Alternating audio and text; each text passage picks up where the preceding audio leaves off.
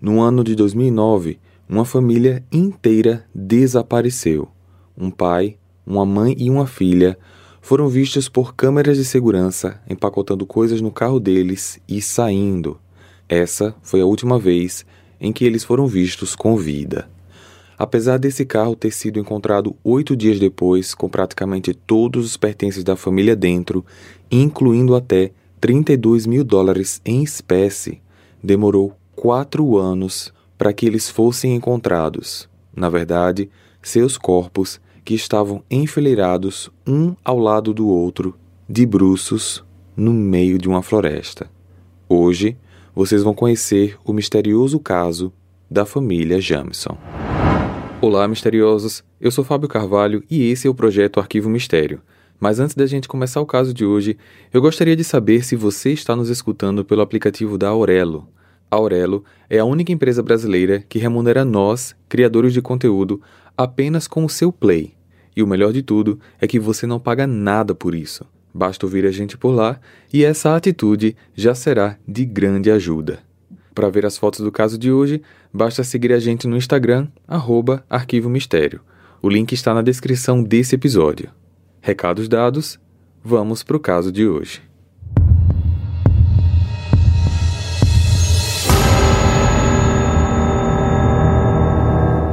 Bob Dale Jameson nasceu no dia 4 de agosto de 65 e estava casado com Sherilyn Leah Jameson, nascida em 5 de novembro de 68, quem ele conheceu no ano de 2002. Juntos, o casal teve uma filha chamada Madison Storm Star Jameson, que nasceu no ano seguinte em que eles se conheceram, dia 1 de agosto de 2003. Além de Madison, Sherilyn tinha um filho mais velho, fruto de um relacionamento anterior, que também morava com eles. A família ainda tinha uma cadelinha de estimação. Todos moravam em Eufaula, uma pequena cidade de Oklahoma, nos Estados Unidos. Eufaula é realmente uma cidade pequena, com menos de 15 mil habitantes, consideravelmente tranquila e segura, com índices de criminalidades abaixo da média, onde praticamente todos se conheciam e as crianças podiam até brincar nas ruas sem supervisão. A família gostava muito de viajar, faziam isso com frequência e formavam uma família tipicamente comum como qualquer outra ali da região. Tudo parecia bem até que no ano de 2004 Bob sofreu um acidente de trânsito. Esse foi um acidente grave que o deixou com sequelas irreversíveis na coluna, e essas sequelas causavam dores terríveis. As dores chegaram ao ponto de fazer com que ele fosse afastado do trabalho e posteriormente fosse aposentado por invalidez. Como consequência, ele não conseguiu manter uma vida comum de um adulto funcional e desenvolveu um quadro de depressão.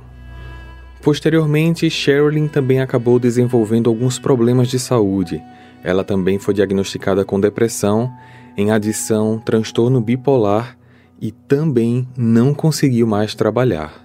A família passou a se manter apenas com o salário da aposentadoria do Bob, o que fez com que eles vivessem numa situação financeira não confortável. As viagens em família não existiam mais e os gastos supérfluos foram cortados para que assim eles pudessem viver de maneira básica. Apesar da aparente normalidade dos Jameson, é dito que Sherilyn era um pouco excêntrica. Ela se auto-intitulava bruxa, tinha um livro grosso que, segundo ela, era uma espécie de bíblia para as bruxas, gostava de recolher gatos pretos das ruas, mas esses gatos de vez em quando amanheciam mortos. Sherilyn acreditava que os vizinhos estavam envenenando os animais, então ela escreveu com tinta spray no container que ficava no quintal da casa os seguintes dizeres: três gatos foram mortos por pessoas nessa área. Bruxas não gostam que matem seus gatos pretos. Em 2007, Sherilyn perdeu uma irmã que foi vítima de uma picada de abelha na língua. Apesar de ser algo aparentemente simples, a picada desenvolveu um edema que bloqueou a passagem de ar na sua traqueia. Essa tragédia abalou ainda mais seu psicológico e, para piorar a situação, naquele mesmo ano, seu filho mais velho, na época com 10 anos, decidiu que queria ir morar com o pai e assim saiu de casa. Apesar de Sherilyn estar em tratamento, tomando algumas medicações, Esses fatos a abalaram tanto a ponto de fazer com que ela achasse que nenhum medicamento estivesse mais fazendo efeito, e assim, então, ela resolveu por vontade própria parar de tomá-los. Com todos esses problemas, o casal decidiu se mudar para tentar recomeçar a vida. Eles pretendiam comprar um terreno menor, levar o container que eles tinham para viver nele no novo terreno comprado, venderiam a casa e, com o dinheiro, construiriam uma casinha menor ao lado do container. No ano de 2009, eles conseguiram encontrar um bom terreno à venda que ficava localizado em Red Oak, também em Oklahoma, a uma hora de distância de carro de onde eles moravam.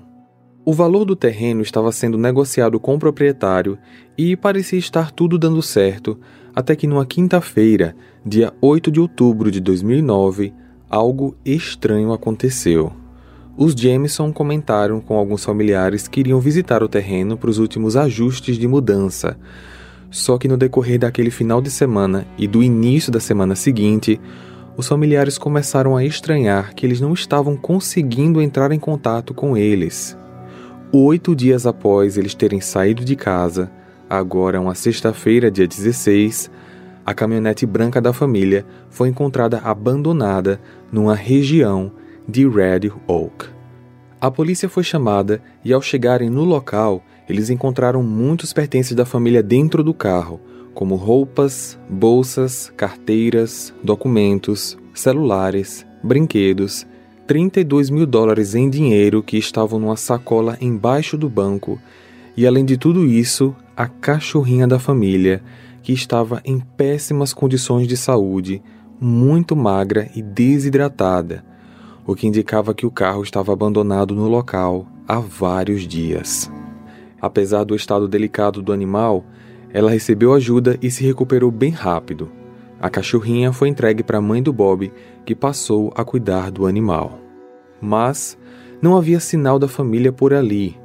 Os policiais não encontraram nenhum indício de que poderia ter acontecido algum tipo de crime, como sangue ou marcas de luta corporal, só que eles acharam uma carta escrita à mão pela Sherilyn que dizia coisas negativas a respeito do Bob Inclusive dizia que ela o odiava.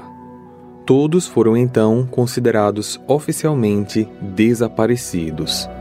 Bob com 44 anos, Sherilyn com 41 e Madison com 6. Os telefones celulares do casal foram periciados, só que nada de relevante foi encontrado nas redes sociais, nas mensagens de texto ou nas ligações, Porém, na galeria de fotos do celular da Sherilyn, os investigadores encontraram uma foto da Madison que foi tirada no dia 8, dia que eles foram vistos pela última vez, e a foto parecia ter sido tirada na região de Red Oak. Quando a foto foi apresentada a parentes da menina, eles disseram que ali havia algo estranho, porque Madison adorava ser fotografada e naquela imagem ela parecia estar chateada ou contrariada como se tivesse sido obrigada a posar para aquela foto. Na casa da família foram encontrados diários da Sherilyn e num desses diários continha dizeres similares ao que foi encontrado na carta.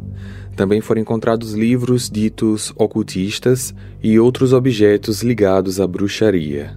Os investigadores perceberam também que a casa possuía câmeras de segurança e, ao verem as imagens, eles se depararam com coisas bem intrigantes. As imagens mostravam o casal indo e voltando diversas vezes para a caminhonete de forma estranha. Eles pareciam meio catatônicos, não conversavam, não interagiam um com o outro. Às vezes iam e voltavam sem carregar nenhum objeto, e os policiais passaram a desconfiar que eles estavam sob influência de alguma substância. No fim das imagens, eles pegaram a Madison, a colocaram no carro e foram embora. Apesar dessa desconfiança sobre o uso de drogas, nada foi encontrado na casa ou na caminhonete da família. Quando familiares foram ouvidos, eles relataram que achavam estranho o fato do casal ter 32 mil dólares em espécie no carro, porque, segundo eles, a família estava passando por uma situação financeira muito difícil e não entendiam como eles conseguiriam tanto dinheiro assim.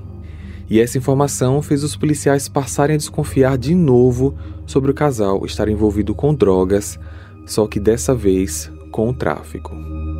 O pastor de uma igreja que os Jameson frequentavam, quando soube do desaparecimento, procurou as autoridades e disse que a família estava passando por sérios problemas espirituais, que todos eles alegavam ver e se comunicar com espíritos, e por Bob ter muito medo desses supostos espíritos, ele teria até perguntado ao pastor se existia alguma bala especial para matar espíritos.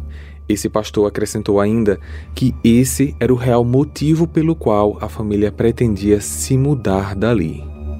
Foram feitas buscas intensas na área onde a caminhonete foi encontrada e nas regiões próximas.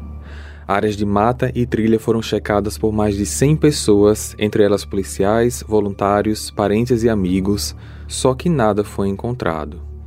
Apesar dos esforços das autoridades, o caso seguia sem explicação Ninguém sabia onde estava a família Jameson e, com o tempo, o caso foi perdendo visibilidade e caindo no esquecimento. Só que tudo mudou quando, quatro anos depois, restos mortais de três corpos, sendo dois adultos e uma criança, foram encontrados enfileirados, um ao lado do outro, numa floresta a menos de 3 quilômetros de onde a caminhonete tinha sido abandonada. No dia 16 de novembro de 2013, caçadores encontraram esses restos mortais.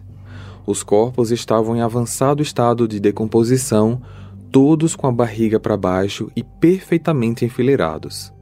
O material foi recolhido e encaminhado para a perícia para que fossem feitos exames de DNA. Somente no dia 3 de julho de 2014, os exames ficaram prontos e confirmaram que, de fato, aqueles eram os corpos de Bob, Sherilyn e Madison, só que a causa das mortes não pôde ser determinada devido ao avançado estado de decomposição. O médico legista chegou a encontrar um pequeno furo na base traseira do crânio do Bob e em outros ossos também, e informou que aquilo poderia ter sido causado por uma perfuração de balas, mas ele não poderia dar certeza. Após terem sido encontrados e identificados, muitas teorias a respeito desse caso foram levantadas e eu vou citar aqui algumas delas para vocês. Hey, você se interessa por crimes reais, serial killers, coisas macabras e tem um senso de humor um tanto quanto sórdido? Se sim, você não está sozinho. Se você precisa de um lugar recheado de pessoas como você, Venha conhecer o podcast Pátria Amada Criminal. Todas as semanas tentamos entender o pior da humanidade. Nesse processo a gente ri, chora, fica brava, fofoca, porque afinal de contas é assim que a gente fala quando está entre amigos. Suas novas melhores amigas trevosas estão aqui no Pátria Amada Criminal. A primeira teoria seria a vingança de um dos prestadores de serviço da família, Através de depoimentos de familiares, foi descoberto que Sherilyn tinha uma arma de fogo e que, inclusive, anos antes, ela teria a usado durante uma briga com um rapaz que prestava serviço para a família. Esse rapaz teria dito frases racistas e Sherilyn se sentiu incomodada, principalmente porque ela era descendente de indígenas. Então, durante a discussão, ela teria pego a arma e feito um disparo no chão para afugentar o homem que saiu correndo do local e nunca mais foi visto. Apesar de muitos familiares afirmarem que Sherilyn realmente tinha uma arma, ela nunca foi encontrada pela polícia. Já em relação ao prestador de serviço, ele chegou a ser encontrado, mas eliminado como suspeito por falta substancial de provas que o ligassem ao desaparecimento ou ao crime. A segunda teoria envolve o pai do Bob, Dean, como mandante ou executor do crime. Dean era proprietário de um posto de gasolina e o Bob de vez em quando prestava serviços no local como forma de levantar uma grana extra, só que o pai sempre prometia que pagaria e nunca pagava. Cansado de receber tantas cobranças, Dean ameaçou o filho de morte em duas ocasiões, uma em novembro de 2008 e outra em abril de 2009. Após a segunda ameaça, Bob processou o pai, incluindo no processo que Dean estava envolvido com drogas, gangues, aliciamento de garotas de programa e acrescentou que ele tinha sido atropelado pelo pai após a primeira ameaça em novembro de 2008. Infelizmente, investigações que envolvessem o Dean não puderam ser feitas com muita profundidade porque ele havia falecido meses após o desaparecimento da família, muito antes dos corpos serem encontrados. A terceira teoria é de que os Jamesons estavam envolvidos com venda de drogas e acabaram sendo executados por dívidas. Essa teoria é estranha porque o dinheiro estava no carro, nada deles foi levado para pagar tal dívida, mas é uma hipótese que ronda bastante os sites e documentários que comentam sobre esse caso. A quarta teoria envolve espíritos ou problemas psíquicos de toda a família. Sherilyn alegava ser bruxa e Bob alegava que via espíritos, então eles poderiam estar tentando resolver algo da própria maneira espiritual deles ou pensaram que não conseguiriam fugir daqueles que o perseguiam do outro mundo e assim acabaram tirando as próprias vidas. A quinta teoria é a de que antes de chegarem no terreno, eles decidiram parar para caminhar pela área, se perderam e morreram de frio. Mas uma teoria questionável porque eles teriam saído do carro sem a cachorrinha, sem os celulares e foram encontrados somente quatro anos depois, a apenas 3 quilômetros de distância de onde o carro estava em 2009. Além disso, tem a parte estranha dos corpos estarem enfileirados, como se uma outra pessoa os tivesse colocado naquela posição, o que nos leva à sexta teoria. A família foi vítima de um crime. Mas por quê? Assalto não foi, já que nada foi roubado. Infelizmente, tudo o que temos para tentar responder as perguntas são hipóteses.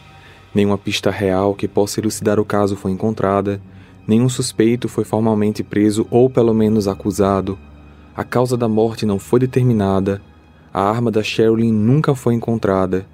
Ninguém sabe exatamente o porquê deles estarem com tanto dinheiro em espécie no carro ou por que a Madison parecia assustada na sua última foto com vida.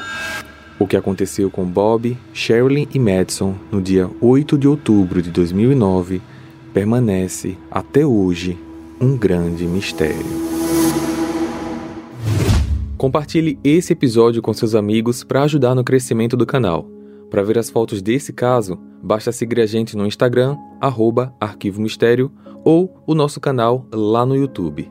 Eu vejo vocês então no próximo caso. Combinado? Até lá! Hey! Você se interessa por crimes reais, serial killers, coisas macabras e tem um senso de humor um tanto quanto sórdido? Se sim, você não está sozinho. Se você precisa de um lugar recheado de pessoas como você, venha conhecer o podcast Pátria Amada Criminal. Todas as semanas tentamos entender o pior da humanidade. Nesse processo a gente ri, chora, fica brava, fofoca, porque afinal de contas é assim que a gente fala quando está entre amigos. Suas novas melhores amigas trevosas estão aqui no Pátria Amada Criminal.